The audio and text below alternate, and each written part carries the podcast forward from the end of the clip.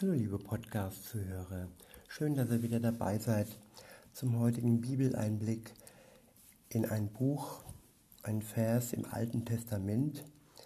Und zwar ist es das Buch Heskiel, das war ein Prophet und Gott hat ihn gebraucht, zu seinem Volk, zu Israel zu sprechen. Und Jesus hat uns praktisch hineingeführt in das Volk Gottes.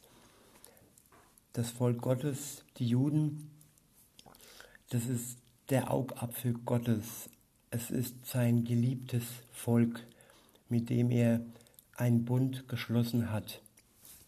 Und in diesen Bund hat er Gott durch Jesus uns mit hineingepflanzt, kann man sagen, wie in einen Ölbaum, wo es schon viele Zweige gab oder wo es auch Zweige gab, die abgefallen sind.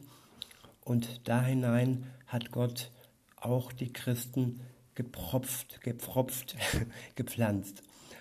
Und das ist eine große Ehre, dass Christen in den Baum hineingepflanzt wurden und die Wurzel ist das Volk Gottes. Die Wurzeln sind die Juden, die noch im Moment etwas verblendet sind und dessen Augen noch nicht ganz geöffnet sind für den Herrn, für Jesus. Aber wenn er dann wiederkommt, dann wird alles von ihnen abfallen und sie werden ihn erkennen als ihren Retter, als ihren Herrn. Und genau über dieses spricht der Vers von heute, der steht in Heskiel 37, Vers 5. Ich lese aus der Guten Nachricht Bibelübersetzung.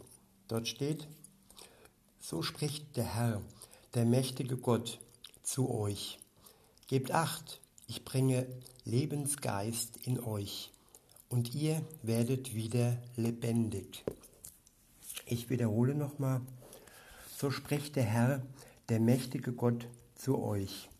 Gebt acht, ich bringe Lebensgeist in euch und ihr werdet wieder lebendig. Warum haben heute so viele Serien äh, so einen großen Zuschauerkreis, wenn es darum geht, zum Beispiel sogenannte Zombies darzustellen und diese lebendigen, in Gänsefüßchen Toten, die über die Erde wandeln, halb tot, halb lebendig. Und diese Sehnsucht, die eigentlich viele Menschen in sich tragen, die sich ein bisschen so wie so ein Zombie fühlen, die sagen, okay, ich lebe zwar, aber so richtig lebendig fühle ich mich dann doch nicht. Und diesen Menschen und vielleicht auch dir spricht Gott wirklich ins Herz und sagt, der mächtige Gott spricht zu dir, gib acht, ich bringe Lebensgeist in dich und du wirst wieder lebendig.